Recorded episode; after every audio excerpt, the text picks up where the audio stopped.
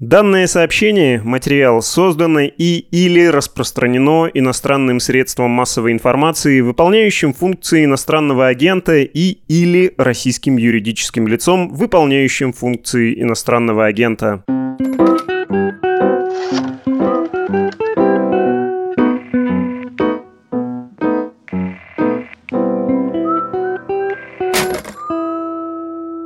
Всем привет! С вами еженедельный подкаст «Медуза» о политике, перцев и газа. У микрофонов мы, беспартийные сплетники, трендящие про расстановку сил в руководстве на радость западным спецслужбам. Спасибо Валерий Викторов, член НОТ, за добрые слова. Андрей Перцев, спецкор «Медуза», который пишет о политике. Константин Газа, социолог, политический обозреватель. Юбилей у нас в стране. Славный, долго ждали. Да, отмечал. Ты знаешь, у меня папа покойный был член Единой России, поэтому вот он в 2003 году вступил, у меня даже как бы значок вот этот, помнишь, старый такой красивый оранжевый с медвежонком. Смотрите, 1 декабря нашей вот здесь аккуратно, потому что, собственно, смысл сегодняшнего заседания в том, чтобы ответить на вопрос нашей чему, да, нашей правящей партии, партии. Партии да, власти. Партии власти, власти при партии, да, собственно, известный спор э, идеологов Алексея Чедаева и спикера Госдумы Вячеслава Викторовича Володина, партия фракции или фракция партии. Подожди, это спорили ведь Турчак с Володиным. Турчак с Володиным. Ну, как бы Турчаковские спорили с Володинским. Окей. 1 декабря Единая России исполняется 20 лет история очень такая, в том году была, в 2001 она была такая сложная, значит, сначала они заявили о слиянии, потом единство съело бывших членов «Наш дом Россия», это пред-пред-предыдущая партия власти премьера Виктора Черномырдина, и 1 декабря 2001 года они провели объединительный съезд, подали документы, и в 2003 году, собственно, официально уже получили регистрацию в Минюсте, накануне выборов как раз тогда обновляли Съели они отечество, все Россия? Нет, они сначала а. съели членов «Наш дом Россия» в Думке одномандатников. Един, да, и потом, ага. собственно, единство — это партия Шойгу и Путина, которую придумал Борис Абрамович Березовский, якобы на больничной койке. Он трясся в температуре 39 и кричал «Мне нужна Родина-мать». А вот, собственно, единство и партия Лужкова, мэра Москвы, и Евгения Максимовича Примакова, который только... Бывший премьер. Да, перестал быть премьером, слились сначала это выглядело как слияние, а потом стало понятно, что это, в общем, поглощение. Да? И Вячеслав Викторович Володин, которого мы уже упомянули и будем еще много раз упомянывать в этом выпуске, он, собственно говоря, был, не надо забывать, Лужковский, а не Кремлевский. Какое-то время. Какое-то время. Сегодня говорим, что такое Единая Россия. Значит, есть мем вот этот идиотский про... Я серьезно считаю, что он идиотский. Про партию ЖИВ, ну, про партию значит, что там есть фанаты 159 и 165 статьи УК «Мошенничество и злоупотребление доверием». И там есть, значит, еще более серьезные пацаны. 210-й э, прим УК, значит, это ЖИВ. Я считаю, что это была полная глупость. И, собственно, вот эта вот утрата поддержки, которая была у запрещенного в России Навального и запрещенных в России организаций в элите, она была.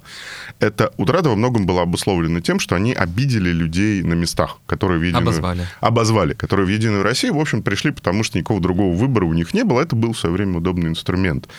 Еще одна вещь, почему это важно. Кроме того, что, в принципе, важно понять, что вот у нас сидят в Думе какие-то люди, они себя как-то называют, а мы не очень понимаем, что это такое. Еще одна вещь, почему это важно, это вещь уже из области сравнительной политологии. Да? Когда мы говорим, здесь у нас все-таки не Туркмения, когда мы используем все вот эти вот понятия соревновательный авторитаризм, электоральный авторитаризм, вот отмеченный в этом году, значит, политологами переход от электорального авторитаризма к персоналистскому авторитаризму или персоналистской диктатуре, если ты мне в подкасте «Газа перебивает Перцева» дашь пять минут, я про это немножко расскажу. Все эти разговоры возможны только до тех пор, пока есть «Единая Россия». То есть есть «Единая Россия», есть КПРФ, есть «Справедливая Россия» и так далее, и так далее. Не было бы «Единой России», было бы... Как... Не было России. Ну, было бы что-то другое, да, и как, собственно, предлагали в мае 2011 года, создавая Общероссийский народный фронт, некоторые горячие головы, а зачем нам партийный парламент? Нам, может быть, и... И знаем мы эти головы. И мы эти головы Уже знаем. их упомянули. Да, и уже их упомянули, да. да. Поэтому давай... Мы не будем делать прогнозов, потому что ровно через неделю состоится съезд Единой России. Мы не будем говорить, чего мы ждем по этому поводу. Мы расскажем, что происходит накануне, ты как бы расскажешь. Но прогнозов все-таки мы обещали, мы себя блюдем. И в конце постараемся ответить и найти какой-то консенсус по очень простому вопросу. Это вообще партия или это что-то другое? Поехали. на этой неделе эхом была вот эта вот прекрасная история про назначение временно исполняющего обязанности исполкома «Единой России». Да. Исполком «Единой России» штука не маленькая, как это повелось. Если То есть это большой бюрократический аппарат, там есть департаменты, Да. там есть Такое бюджет. советское слово исполком. да. Исполком, да, Да. исполком. Там основные финансы, собственно, там политтехнологи, да, там присутствуют, кто еще, аппаратчики, да, то есть Идеологи были. идеологи были раньше, да. Особенно вот раньше, да, когда мы будем говорить про историю, исполком вообще-то, ну, по сути, во многом, да, был, ну, таким как бы половинкой политического ведомства, да, в стране. Ну, третью политического Да. ведомства. в Ну, стране. наве- Перебью тебя. Все-таки 10 миллиардов рублей. Немного, но как бы... и- ну, бюджет областного Бюджет. города. Да, бюджет Высшей школы экономики, плюс-минус. Два бюджета Российской Академии Народного Хозяйства и Государственной службы. Институция, в общем, как бы, да? Есть что поделить. Я так понимаю, что один из э, аспектов этой истории заключался в том, что туда никто не хотел садиться на вот эти вот прекрасные, значит, аппаратчик и 10 миллиардов рублей. Ну, вопрос, наверное, не совсем никто. Все-таки как бы штука большая, денежная, влияет еще намного, то есть На что-то. управляет на местах. Получается, что все вот эти региональные согласования, это все-таки скорее исполком. То есть это вот там, да, вот, Подожди, списки партий в ЗАГС Собрания через исполком, например, идут. да. То есть, если ты у- Рассматривается- утверждаются... Да, да, да, рассматривается. То есть это вот ну, такая рутинная работа, но на самом деле ну, важная, да. Наверное, это уже не то, чем был исполком прежде, да. Это мы когда про историю будем говорить, немножко вспомним. По сути, то есть исполком управлял там третью, да, политики. То есть АП при Владиславе Суркове, бывший первый зам главы администрации президента, она как-то меньше вот вмешивалась, да, вот в эту работу руками на местах, да, то есть кризисный менеджмент, да, какая-то аналитика, да, но Работа с губерами напрямую, да. как-то так, да, а вот поменьше, да, вещи, они делались через Единую Россию. Мгм. В общем, место-то не самое, наверное, плохое, да, с исторической памятью, но получается, что большие люди не хотят. Ну, под большими людьми давай Да. тогда слух про Бориса Яковлевича Рапопорта расскажем. Это заместитель Александра Дмитриевича Харичева. Заместитель начальника управления по Да. работе с Госсоветом у президента Российской Федерации. Тоже работал при Суркове. Уважаемый Да. политтехнолог, был куратором Москвы некоторое время. А говорили мы тоже про него в каком-то из Да. выпусков. Донбассом занимался, когда Донбассом Сурков был занимался, помощником президента. В какой-то момент, значит, Сергей Владимирович Кириенко, первый замглавы АП, политический куратор, его взял снова. да, и он, ну, какими он компаниями занимался, если так, выборами? В Приморье занимался, да, получается, вот в 2018 Мгм. году. В Петербурге в 2019 году занимался. Компания Беглова, Компания губернатора. Беглова, да. В общем, Уважаемый в человек. основном, да, как бы кризисный менеджер. Говорили, и, в принципе, это было так. Да, в какой-то момент он пришел, значит, в штаб «Единой России» перед выборами в Госдуму руководить. Да? Мгм. Ну, наверное. Неформально руководить, Конечно. кури- курировать, Ку- да, Ну, курировать. по сути, По сути, по сути, руководить. Да, быть, да. ну, То есть, если в смысле рука водить, водить руками, да-да, то, то руководить. на- начальником, да. И, видимо, по этой памяти его хотели Стали сватать. люди, да, чтобы он пришел в исполком поднимать партию, потому что результатом все-таки недовольный. То есть вот эти 49%, которые вроде бы удовлетворили всех, На самом деле что-то не то. То ли партия сама не смогла без помощи, то ли кураторы подвели, да, непонятно, да. То, то ли есть 8% новым людям не надо было, значит, рисовать. р- разные есть мнения на этот счет, да. Ну, то, что цифра какая-то неправильная, это консенсус такой есть. Окей. До настоящего времени, в принципе, партия находилась, так скажем, под контролем Андрея Турчака. Это Мгм. секретарь Генсовета. Бывший губернатор Псковской области, ныне зампред Совет Федерации и, соответственно, сенатор УДЗАК Собрания Псковской области. Да. Александр Борисов был его человеком. да. Это руководитель исполкома, которого Да. сменили. Мгм. Да, из Пскова он его привез. А Хороший был руководитель, извини. Еще, а кто знает? Выборы типа проиграл. Кто, кто знает, да, то есть кто там работал, да, ну, никогда я не слышал, да, что Борисов, даже в региональных каких-то разговорах, вот что вот Борисов там, То есть как значит, на- фигура он не Да. всплывал там где-то. Вызвал там, может и вызывал, но, видимо, для человека это небольшое было событие в жизни. Не слышал я об этом. Умеешь вот ты. Да, потому что, ну, когда вот возник какой-то конфликт большой ну, наверное, вот на выборах в Госдуму, да, питерский ЗАГС, да, угу. то есть были параллельно выборы. Петербургское отделение «Единой России» возглавляет Вячеслав Макаров, бывший спикер ЗАГС Собрания, сейчас депутат Госдумы, зам руководителя фракции. Должность не очень большая, меньше, чем должность руководителя питерского ЗАГСа. Он считался ну, хозяином заксобрания, да, то есть с оппозицией дружил, были у него люди свои в оппозиции, и Единая Россия была полностью под его контролем, и, значит, ЗАГС. То есть, ну, по сути, Смольный, да, это администрация Петербурга не очень влияла на политику. Он влиял на да, политику. Да, при бывшем губернаторе Полтавченко она и не очень хотела, по сути-то, влиять, да, сам Полтавченко не сильно хотел. Тогда Макаров и поднялся, оперился. Вот. Беглов, ныне губернатор Петербурга, его люди хотели.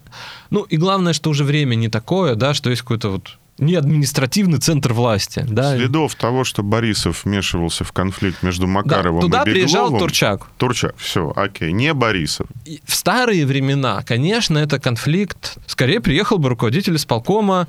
Это вот времен расцвета Единой России. На секундочку, Андрей Воробьев. В Питер бы, наверное, Воробьев, да, приехал. Может быть, Володин бы еще приехал. Но Воробьев бы точно приехал. Воробьев бы точно по, приехал. По партийной линии решать. Да, а тут приехал, ну, по сути, полулидер партии. Ну, генсек, да, у, как да, бы. Генс... У, оператив... Пол, генсека. Да, оперативно управляющий.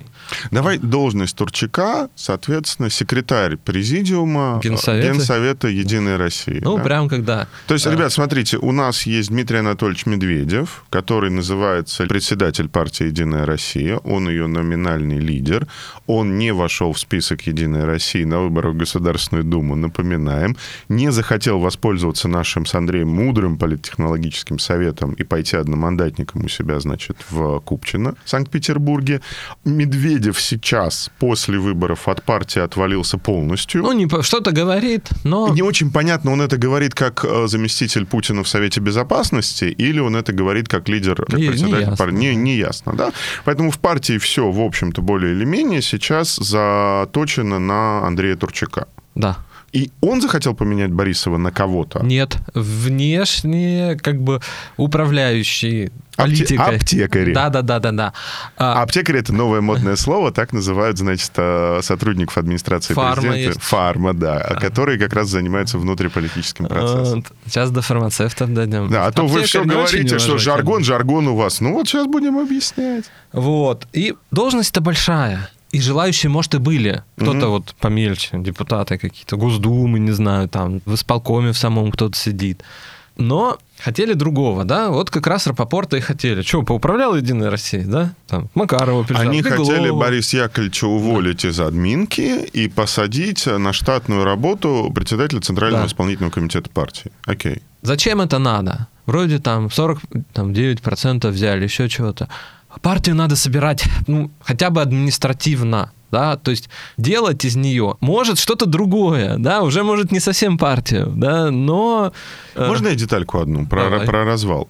Если вы помните, вдруг вы еще слушали нас в апреле, и мы говорили с Андреем про Коммунистическую партию Российской Федерации, и я, как старый бюрократ, у меня есть очень четкий маркер того, в порядке ли та или иная бюрократическая административная структура или не в порядке. Это сайт этой структуры.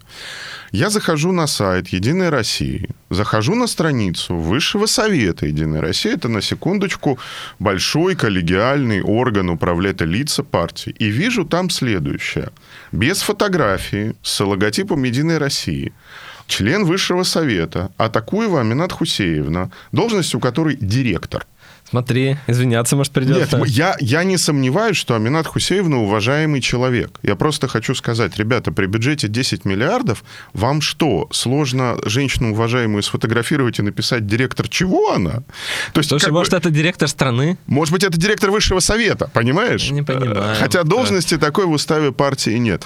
Более того, говоря про развал, я еще одну вещь скажу, собственно, про сайт и про, как ты говоришь, память, да, историческая память каждый раз сайт «Единой России» делается как бы с нуля. Да? То есть найти сведения о предыдущем составе Генсовета, Высшего Совета, о предыдущих руководителях партии невозможно. А это значит, что каждый раз это делают какая-нибудь ИМА Консалтинг, подрядчик администрации президента, Полилог, подрядчик администрации президента. Причем делают это так, как будто никакой партии до этого не было. То есть вот они Новые пришли... люди. Да, новые. То есть вот с- из, сайта «Единой России» в данный момент можно заключить, что это партия «Новые люди», у которых нет никакого прошлого, у которых нет никакой коллективной памяти, ничего у Зато них есть нет. директор. Зато есть директор, да. Я, уважаемая женщина, не сомневаюсь, судя по фамилии из Кабардино-Балкарии, но, ребят, ну это все, ну как, ну это все-таки как бы, это простые вещи. Мы же сложных-то от вас не хотим, ну хотя бы простые вещи делайте. Развал. Развал. Начать, наверное, надо с истории, судя по всему. Тебе и карты в руки. Наверное, с истории все-таки не как собиралась партия, а более-менее свежей, да, наверное, конца... Давай скажем все-таки, чем она была. Нам нужно оттолкнуться от 2007 года в любом случае. Нет, 2007 да, а вот то, как собирали... Нет, туда, это- нет, это- мы туда не пойдем. Кстати, про это уже, собственно говоря, есть какое-то количество книг. Есть хорошая книга политолога Виталия Виталик. Иванова, да, уважаемого про Единую Россию, почитайте. Мы все-таки с более как бы уже оформившегося, да, С момента, когда она чем-то стала, Да. чем-то солидным и уже сложившимся там, в том или ином виде. что это было? Андрей, я могу рассказать по своему опыту, по своим воспоминаниям, что это была очень важная, большая структура, которая смыкала региональную политику, исполнительную власть и фарму, то есть администрацию президента. И работа Володина... Как главы Генсовета. Как главы в тот момент Генсек. Например, вопрос. Крупный город в Центральном федеральном округе, столица субъекта. Сидят пацаны, глава местной энергетической компании, собственники двух-трех местных заводов, представители, значит, федерального бизнеса. Они, соответственно, политсовет региональной партии.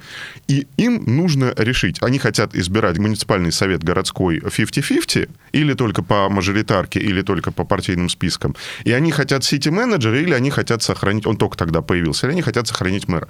Кому идет звонок? Славе? Нет. Суркову? Суркову. Куратору? Нет. Куратору, соответственно, сотруднику администрации президента, который отвечает за этот регион.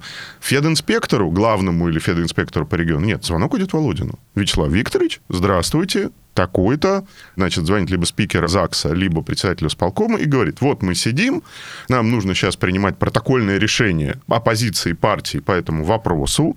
У нас есть некоторое непонимание с губернатором, потому что губернатор в запое немножечко, и у него некоторое непонимание ситуации. Скажите нам, пожалуйста, как нам выбирать городской совет, и как мы хотим мэра. Мы хотим мэра так или мы хотим мэра так. Вячеслав Викторович говорит, сейчас я все, перезванивает и объясняет, как он считает. Он не диктует, он не говорит, надо делать так. Он говорит, ребят, я считаю, что нужно делать вот так, вот так, вот так, потому-то, потому-то и потому-то. Да? Он очень много ездил. Он все время находился в движении. Министерство, региональное отделение одно, региональное отделение другое, региональное отделение третье. Насколько я понимаю, он приходил к Суркову, когда Сурков хотел дать указания. Но Сурков хотел дать указания по списку, и по позиции, значит, по ключевым вопросам в Государственной Думе. Да, Сурков или в тот момент Ради Хабиров занимался, по-моему, Ну, федеральным всегда, да, собранием. Да, занимался. Ныне глава Башкирии. На месте эти люди, имея в виду региональную элиту, вообще-то имели там 15-летнюю историю «братва, не стреляйте друг в друга». Да, то есть это люди, которые относились там в очень многих субъектах Российской Федерации к, мягко скажем, противоборствующим бизнес-группировкам, которые бизнес стали в 98 году, а до 98 года были Ну, авторитетные бизнесмены. авторитетные бизнесмены, да. И единственное место, где эти люди собирались и могли вырабатывать какое-то решение, собственно, это был региональный политсовет Единой России. И это работало. В том числе. Наверное, до этого мы можем так сказать. Партия еще имела такой как бы политтехнологический смысл. Она пылесосом, значит, собрала в себя каких-то, значит, политиков. Адекватных, да. Из «Наш дом России», известных. из «Отечества», Из из «Яблока». «Яблока». Да, из, я- из Яблоко. «Яблока». Ирина Яровая состояла Да, в да, Яблоке. состояла да. в «Яблоке». Павел Крашенинников. Это все депутаты Госдумы. Ну, Павел Кошельник вообще довольно вообще уважаемый человек и главный юрист Государственной Думы, собственно. Оказались некоторые люди за бортом едино. Я уж не знаю, почему, кстати. То ли не хотели. Ты знаешь, мне кажется, в пятом-шестом году это была история «хочу, не хочу». Вот сяду я с ним на один гектар, или вот я так не люблю... Или на- тут, или- да, мне Не другую партию. Дайте да. другое, да. чтобы не в КПРФ. Как-то вот сначала сами собирали, я думаю, для того, чтобы избираться, то есть у тебя не просто там кто-то, да, находится на посту главы ядра, а известный человек, и ядро выдвигает не непонятного, да, кого, а известного человека. Ядро берет вот этих самых региональных авторитетных Ну, предпринимателей. и не только регионально. Ну, на- наверху, да, какой-то иконостас тоже там в списке должен быть. Мне Грызлова вот не хватает. Вот не хватает мне Грызлова иногда. Бывший спикер Государственной Думы и тоже лидер «Единой России». Он был веселый парень. Ну, региональная в основном политика, да и в Думе, наверное. Андрей, но у нас, Занималась у нас Единая вообще Россия. региональной политики было больше, когда Единая Россия была... Да и вот том- федеральной да и было, но- федеральной было побольше, да. Она была сложно устроена. Нет, она, понятно, полностью управлялась АП. Нет, когда АП хотела, оно могло, да, но чтобы вот прям... До руды, на- до- при- до. Прямая, как бы, прямой привод, наверное, я так не могу сказать. Все-таки, наверное, такого не было. То есть сложное устройство, да, был Грызлов Борис, э, бывший спикер Госдумы, глава Высшего Совета, по-моему. Да, да, глава высшего. И бюро высшего совета еще был Господи. такой, значит, орган. Ну, непонятные какие-то там бюро. Э, Ребята, я помню прекрасно, что в 2006-2007 году это было очень важно. Куда посадили твоего начальника? В Генсовет, в бюро высшего совета, просто высший совет. Он же был, кстати, лидером Единой России. Он был лидером Единой Да. России. То есть сейчас, я опять же открываю высший совет, там какие-то министры, значит, директор Аминат Хусеев. Ну, ну, Это уже все с точки зрения иерархии внутри элиты нерелевантно. Вообще это ничего не говорит о том, уважаемый ты человек или неуважаемый. 13 лет назад это было супер важно. Ты где в Единой России сидишь? Ты решаешь или ты в Ариапаге в политбюро? Да?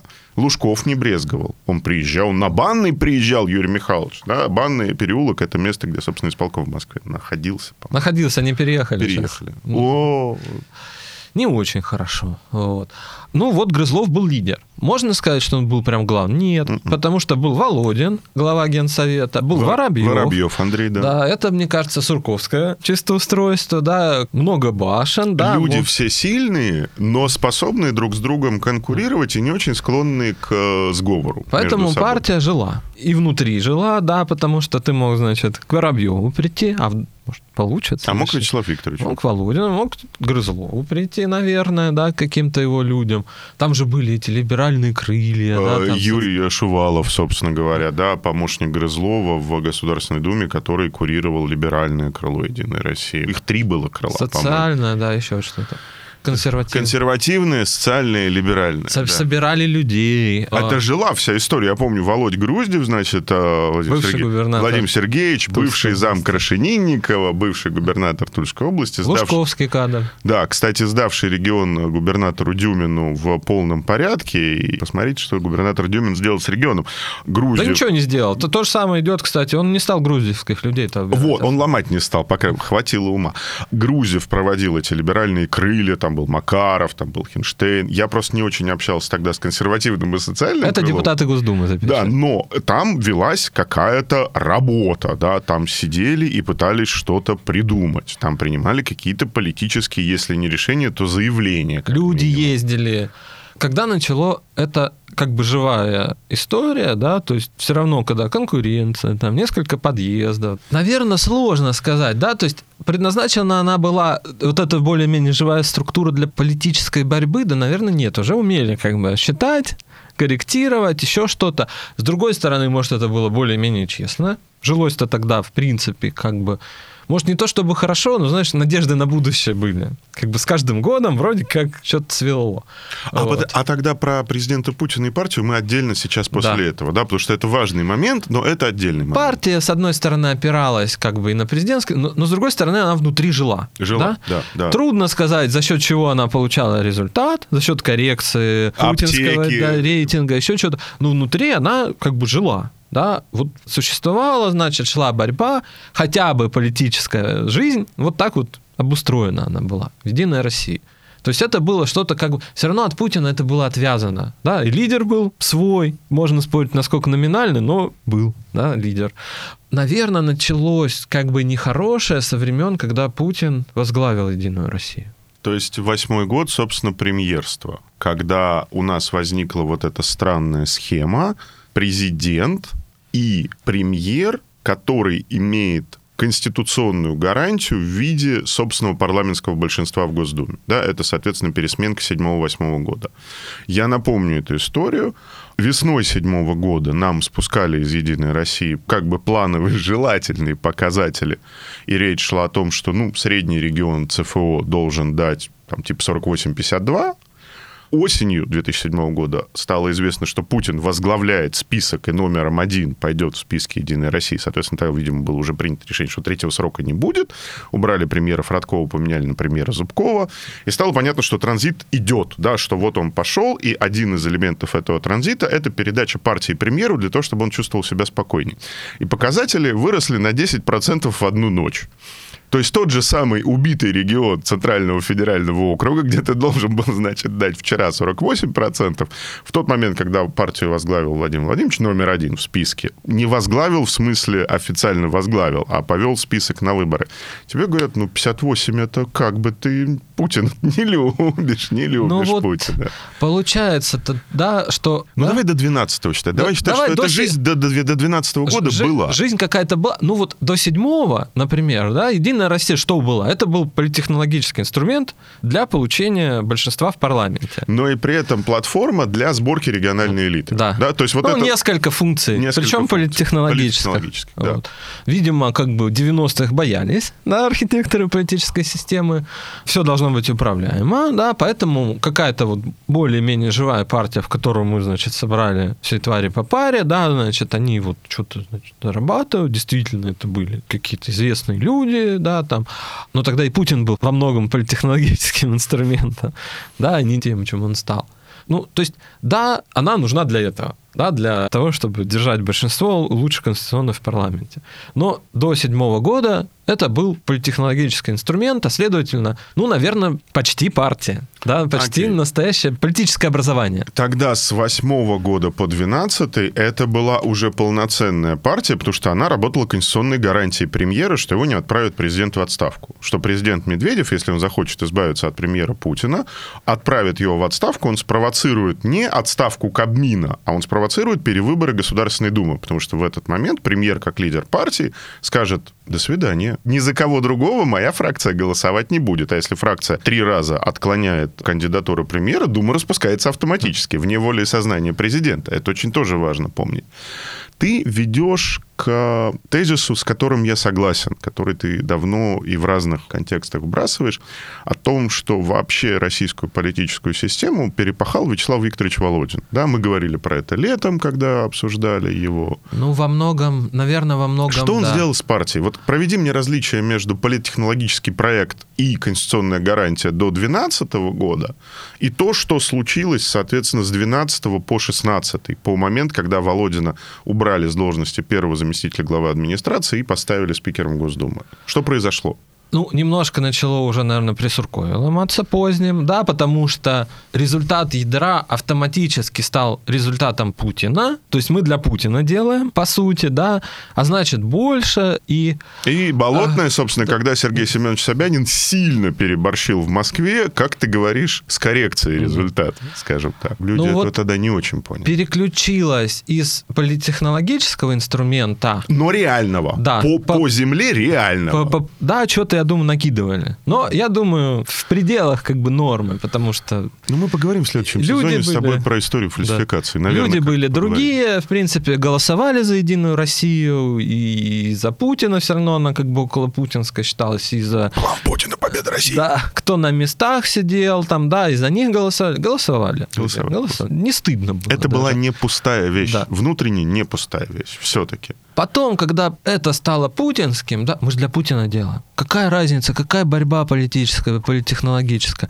Это, ну, как бы, результат стали делать во многом административно. Да, и вот эти чиновники, которые возглавили списки, ну, по сути, это закрепилось, да. То и, есть... соответственно, люди региональные начали уходить из партии, ну, потому что были, им, но, но им уже это было не так интересно, потому что уже там, собственно, это была не платформа, там уже ничего нельзя было порешать, и было понятно, что как Москва скажет, так исполком местный и будет действовать. Ну, и вертикаль начала разрастаться, да, то есть там ты как-то рос, там был депутатом, мэром стал, еще куда-то там, значит, передвинулся. Да, а тут и губернаторы назначаются, и мэры назначаются, непонятно, куда идти. Проще бизнесом самому заниматься. Хочешь депутатом для, как, не знаю, для, для души. Для, для уважения. Для души, да, вот есть такой статус. А так многие прям вот отвалились, вот, особенно из вот числа авторитетных. Угу, угу. Вот.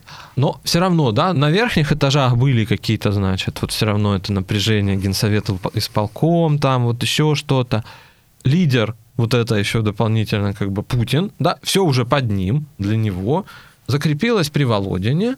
Уже когда он пришел в АП на пост политического куратора, по сути, Единая Россия стала прямым придатком администрации президента. И из партии, вводящей в политическую жизнь сложную устроенную региональную политическую как бы картину, партии, являющейся конституционной гарантией премьера от увольнения президентом, она стала даже не карманной партией президента Путина, вернувшегося в 2012 году, а карманной партией Вячеслава Викторовича Володина. Ну, по сути, да. Понизившись что... в статусе на 4 ранга как бы за 4 года.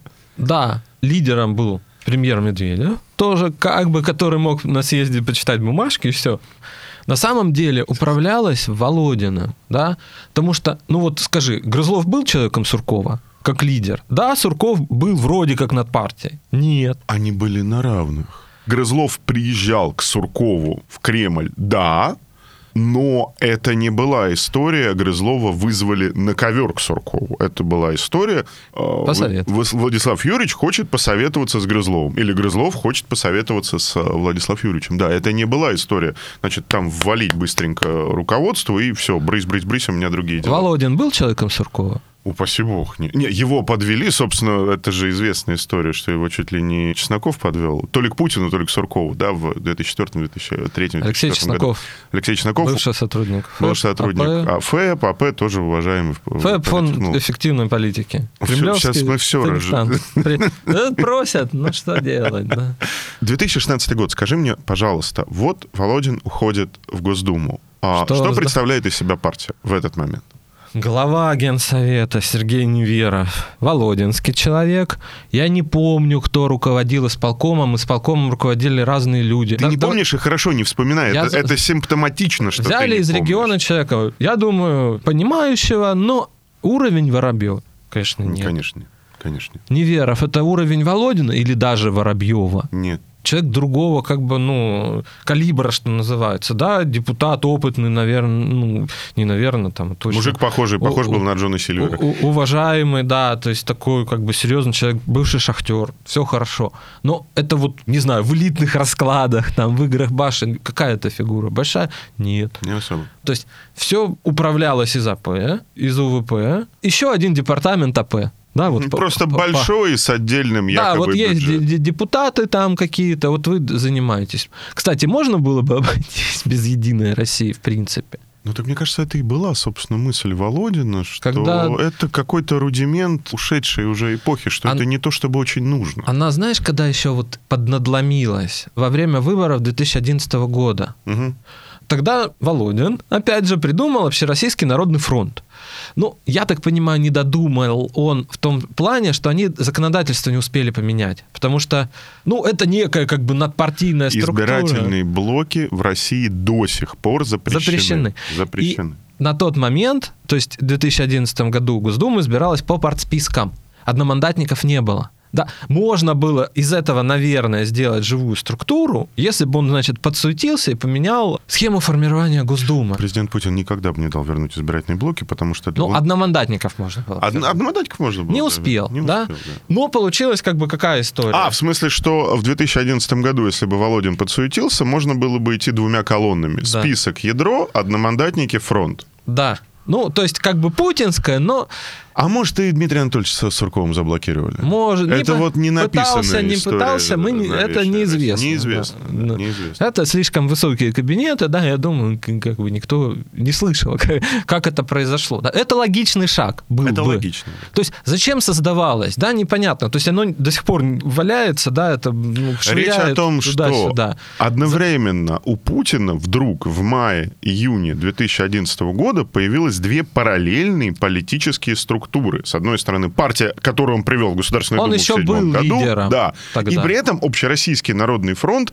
который был вообще непонятно чем. И я напоминаю вот эти смешные новости.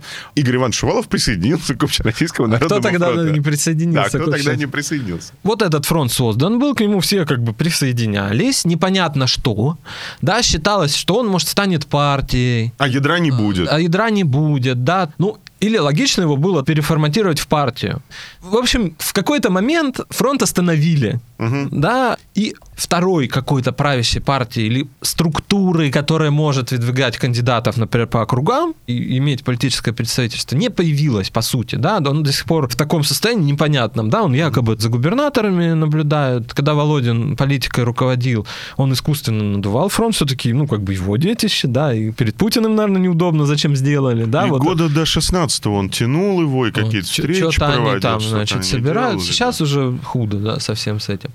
И начало ломаться. А куда нам идти? Люди, значит, Туда и в? Москве. Да, куда деньги сдать? Где касса, да, то есть где выдвигают, где решается, да. Потом ОНФ начал проводить праймерис Единой России на выборы в Госдуму. Точно. Они же проходили под зонтиком ОНФ, да.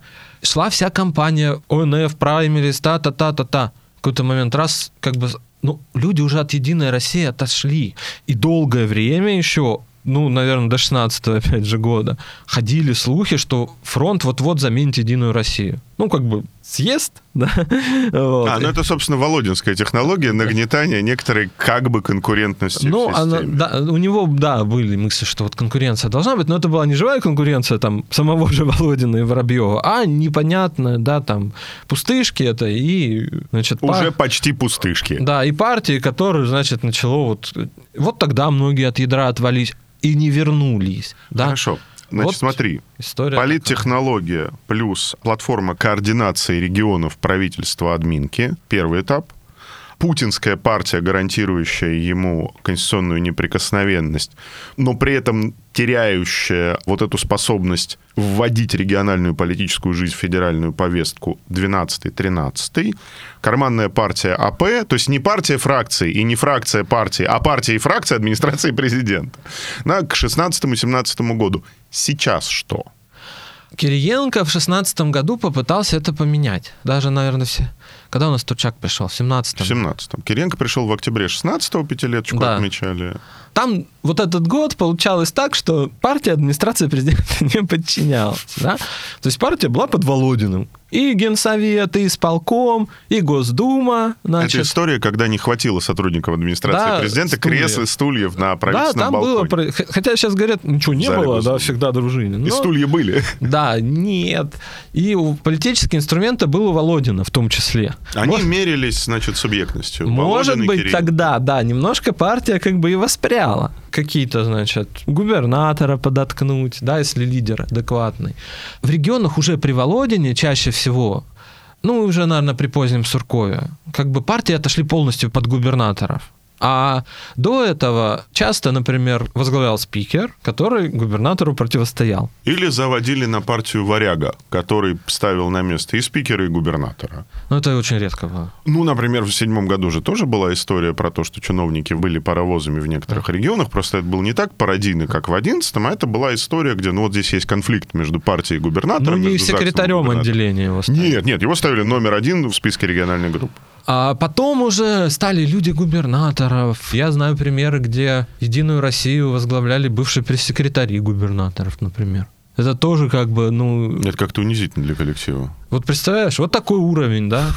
То есть единорос это уже небольшой статус-то получается. Хорошо. Ниже, ниже, ниже. Наверное, при Володине, значит, этих всех небольших людей, может, попытались взбодрить, чтобы они там кириенковских там губернаторов покусали или еще что-то. Кириенко надоело, да, ну и вроде как не принято.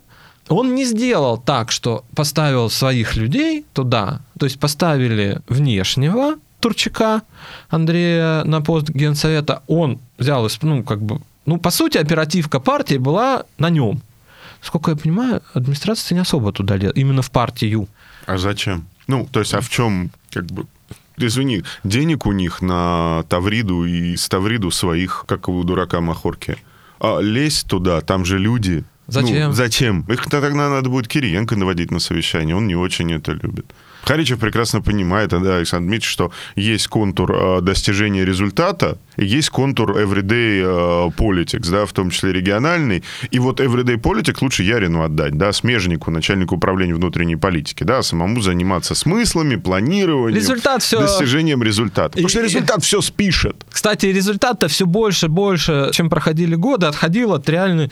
Что там, какие копошатся люди? Реальные они, нереальные. Есть директор какой-то, значит, появился. Уже вот этого нет, все мельчает, да, отдали Турчаку, Турчак посадил своих людей, да, там полностью практически. Турчак все-таки нейтральная фигура. Не Володин и не Кириенко. Плюс человек, которого Путин, президент, знает. воспринимает и знает как отдельную какую-то фигуру. Плюс-минус. С другой стороны, был лидером Медведев. Проявлял интерес к партии? Нет. Ну, слушай, у Медведева занималась партией одна Вроде сотрудница, до сих пор. и занимается до сих пор Жанна Одинцова. Все, один человек. Коммерсанте недавно что-то там. Давай я тебя спрошу в лоб. В рамках твоего любимого анекдота про «я и не спал». Да? Значит, про спящие институты, которые, в общем-то, не спали. Скажи мне, пожалуйста, это вещь, которая транзит, не транзит, социалистическая революция, значит, э, да, плохие сценарии. Это вещь, которая еще какую-то службу, якорь, стабилизатор, платформа для заключения нового пакта Монклаа, да, то есть элиты договариваются между собой, вывозят из Владимирской колонии запрещенного в Российской Федерации Навального, значит, сажают его, и как вот, ну, собственно, как Нельсона Манделу, да, эта партия может выполнить какую-то функцию, какую-то роль сыграть в будущем, особенно если мы с тобой все-таки в последнее время мы с тобой склоняемся к более или менее катастрофичным сценариям политического будущего. Нет, мне кажется, нет. Все. Мне есть... кажется, нет. А, умерла так умерла, извини. Ну, как бы. Вот съезд. Скажем осторожно. Остается старый лидер. Есть такой сценарий? Есть. А, и... Я не буду. Он станет по-другому заниматься партией? Нет. Нет. А он не умеет. Зачем? Зачем ему? Кого брать? Значит, ответственность, опять же. Турчак останется. Допустим, повышается Андрей Анатольевич Турчак до статуса лидера. Ну, тут вопрос, а вдруг как бы воспрянет? Ну, опять же, а кому надо лишнее напряжение в системе? Как вот, воспрянет, так и отпрянет. Возвращаясь к понятию, которое мы, конечно, сейчас разъясним, что вы просто не поняли с первого раза, к понятию фрактала. Партия может, может. быть оживлена, если она станет фракталом Турчака. Может. Окей, принял может. твой аргумент. Принял По- твой почему? Аргумент. Есть люди старой школы, которые, ну, либо формально в Единой России, либо просто они сохраняются и в регионах, и в центре. Можно их взять как бы снова? А Можно. Алдов вернуть, да? Вернуть Трутнева, Алдов, Гордеева. Молодых каких-то поднять mm ребят. Извини, пожалуйста, сказать, ну, что ты с Мироновым там «Справедливой России» сидишь? Давай к нам. Коммунистов каких-нибудь откусить. Как это делалось в начале, опять же, mm нулевых. Можно же вы? Можно. А Можно. А почему нет? Можно. Если разрешат, не разрешат. А зачем разрешать? Она же начнет брать свое, и тут уже, а, а так это, тут человек, ну, это мое. Это мое. Это уже не путинский рейтинг. Посмотри рейтинг Путина. И я на выборах Ну, взял. ты про рейтинг Путина написал нам за все, счет, про QR-коды. За счет вот этого дядю взял, вот этого парня взял, и смотри, как поработали. Наверное, так не может быть. То есть ее можно заменить чем угодно. Решается в других местах. В АП пришел, не знаю, там. Да, папа добежал. Да. На региональном уровне где решаешь? Ну, технологи решалы есть, я не знаю, что. О, да, ты мне про это много рассказываешь последние несколько Есть несколько люди, недель. да, всякие. Всякие, да. Да, не, не пойдем туда. Давай я тебе расскажу три истории очень быстро, а ты мне скажешь, на что это больше похоже. Да, я тебе расскажу три истории о том, как сломались правящие партии. Значит, первая история про Заир. Да, диктатура Мабуту 69 по 90 однопартийная система, партия скорее похожая на Общероссийский народный фронт. То есть у них была какая история? У них была история партия-семья, и каждый гражданин Заира в момент рождения становился членом партии. Партия называлась Народное движение революции. А Мабуту, соответственно, папа этой семьи. На уровне людей партия была сделана из как ты говоришь, туда запылесосило начальников профсоюзов в основном, начальников профсоюзов, начальников каких-то синдикаций коммерческих, да, то есть хозяйственная элита, которую сделали как бы партийная элита. Партхозактив. Партхозактив. Они ее держали. Функция ее была очень важная, потому что страна вообще очень большая, да, страна больше Великобритании по территории. И дотянуть инфраструктуру государственную на уровне отделения милиции, отделения почты Заира, да, там, и так далее, и так далее, до каждого населенного пункта не получалось. А вот раз партия семья, партия ячейка дотягивалась до руды, до самого края земли.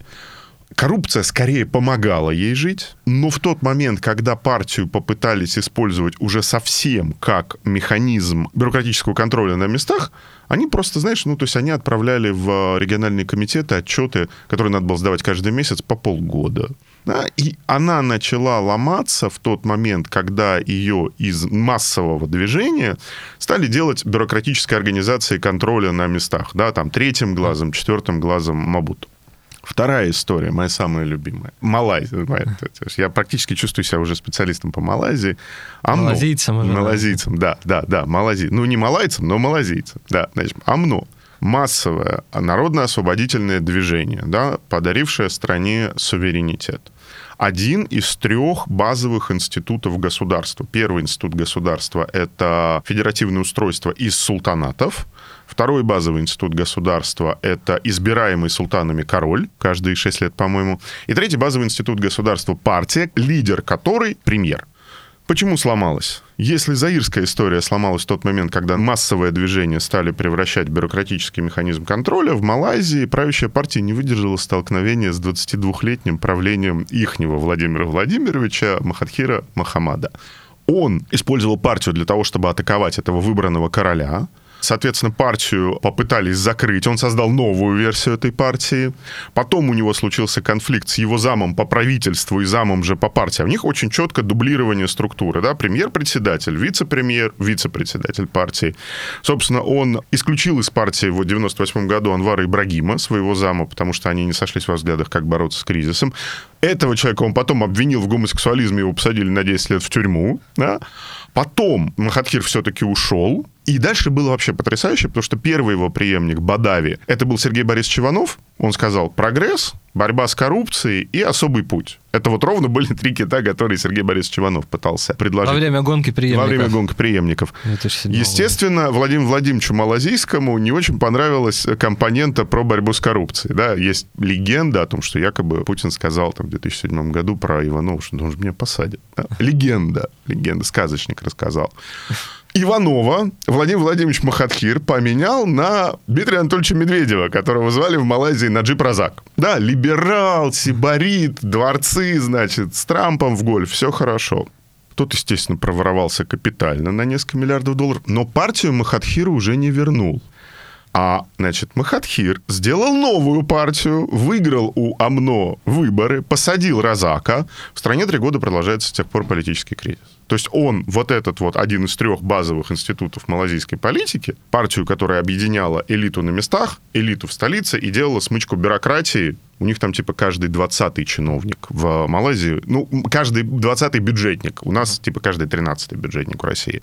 Соответственно, вот этот инструмент они сломали, они не могут из этого кризиса выйти. Именно потому, что у них это ОМНО после 20 лет правления Махатхира и еще 20 лет попыток Махатхира остаться, не уходя, они это ОМНО сломали. Третий вариант сломать правящую партию – это Национальная революционная партия Мексики. У нее там столетняя история. Почитайте, чем она похожа на ядро. Нет идеологии, крылья, рабочий, крестьянский, народный и армейский. Да, у нас единственное армейского как бы не было. Странная смесь, такая же, как у нас, из социальной риторики, социально-консервативной партии неолиберальных реформ, за которые она голосовала все 80-е годы. Собственно, проведение неолиберальных реформ монополию институциональной революционной партии Мексики на власти сломало. В 1994 году они проиграли выборы, потом вернулись к власти, потом опять потеряли власть, и до сих пор также ее не могут собрать. Мне кажется, больше всего на Малайзию похоже. Ну, у нас пока это не случилось. У нас почти случилось. Почти, вот, почти случилось. Да. Почти случилось. Может, почти с того случилось. времени, да. У нас, наверное, какой-то будет особый путь. То есть мы ее сломаем, конечно, но как-то совсем по-особенному. Да. Ну, я не знаю, легко, да, ее почти нет. Да, вот ее, если Ее честно, почти нет. Ее не существует. Ну, то есть это, во-первых, не до партии, все равно, даже с самого начала, потому что, да, вот Не до партии и не власти. Да, нет идеологии. Нет идеологии. Ну, правящей партией ее точно нельзя назвать. Партия не правит.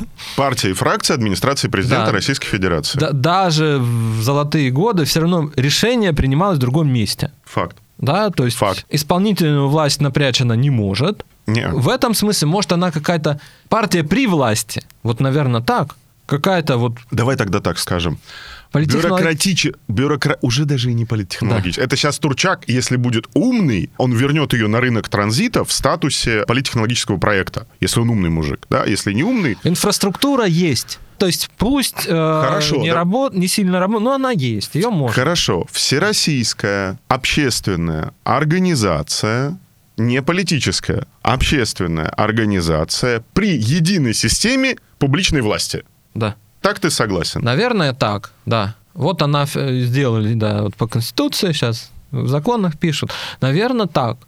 Уже и не партия, непонятно что. Можно вернуть? Можно. Вернут? Непонятно. Тоже непонятно. А зачем? Путин даст? Не даст. Не даст. Ни Медведеву не даст, извини, ни Турчаку не даст. Никому не даст. Результат делается... Ну, потому что результат делает Харичев, который не связан с Ему не- э, партстроительством, да, ему это не интересно. Ему не надо, счету. да. Зачем еще соратника обременять? Он же отбил, я так понимаю. Он же отбил Рапопорта, да? Борис Яковлевич, ну, конечно, отбил, конечно, а ку- куда? Главой исполкома стал, опять же, не человек Турчака, не Да, вот завершая, кто возглавил Центральный депутат исполнительный- Госдумы Александр Сидяйкин. Интересный очень человек, в принципе, хороший политтехнолог. Да, но его скорее воспринимали не очень серьезно всегда. Да, Типа вот Бугага. де- Депутат Сидяйкин, да. Просто, ну, как бы бэкграунд не очень знали его, да, вот что, ну, вот технолог был там хороший, там все такое. Ну, результат делается в другом месте, решаются вопросы, и элитные в том числе не там. Ну, извини, пожалуйста, вертикализация, когда к тебе пришла полностью, в том числе как В бы... смысле, упала на тебя, как атмосферный столб, Да, вот так да, на да, что тебе. тебе и дорожника, извини, пожалуйста, навязывают. Ну да. То есть губернатор уже с дорожником приехал, а если без дорожника, ему сверху насоветуют. Да. С кем решать? Они же там где-то решают. Зачем это все? Последний блиц. С твоей точки зрения, президент Путин эту историю вообще различает или после, значит, кейса, после казуса с Шойгу Лавров, можно сказать, что, в общем, он уже ее как, он очень плохо ее видит как что-то отдельное, как что-то, значит, не прилепленное к Кремлю, там, или к нему.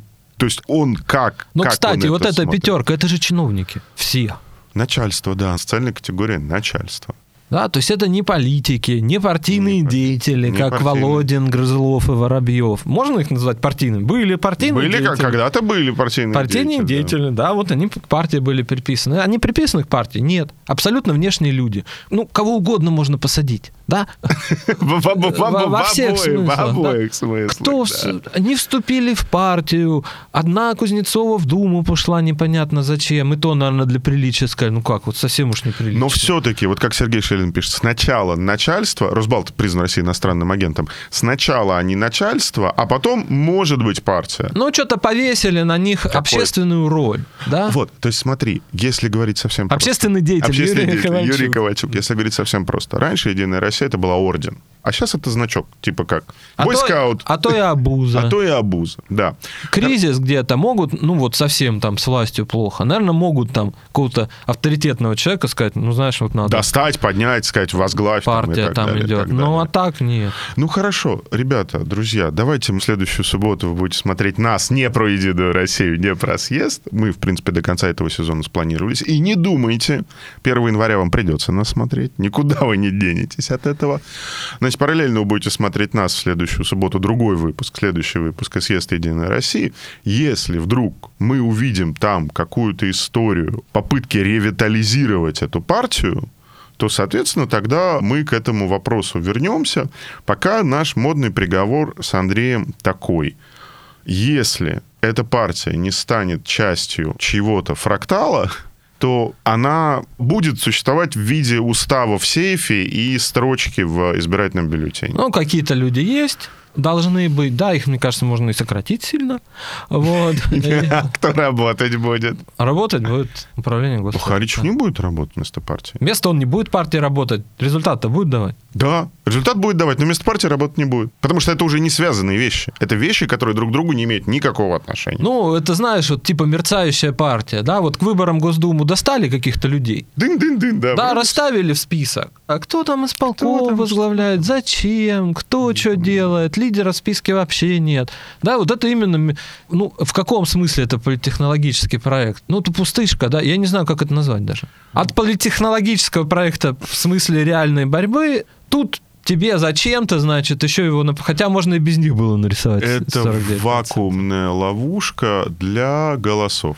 Все. Причем скорректированных. Просто да? их куда-то надо, их надо к- куда-то, кому-то да, голоса да, приписать. куда-то, да, и нужно как-то объяснить, за- за- почему- запихнуть. Почему голосовали, да, как вот политологи у нас? Да. А почему же? А потому что. То, что Шойгу, Лавров популярные Популярные люди. по- политики, да. Не желаем этой партии зла, помним о том, что, в общем-то, в какой-то момент она почти была нормальной, интересной, такой особой политической силой, но пока никакого будущего для нее... Ну, мы, в принципе, и для всего никакого хорошего будущего что-то с тобой Не видим. Не видим, да. Скоро обсудим. Но и для Единой России И не тоже. только мы, И кстати. не только мы, да. Ладно, ничего мы- хорошего не видим.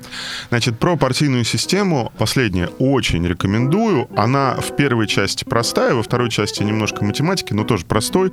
Статью, соответственно, Григория Голосова 2013 года про партийные системы в авторитарных режимах. Мы ее, соответственно, добавим в э, литературу в описании эпизода на Ютубе и на сайт Медузы. Вроде все сказали. Спасибо. До следующей субботы. Спасибо. Пока. Пока-пока.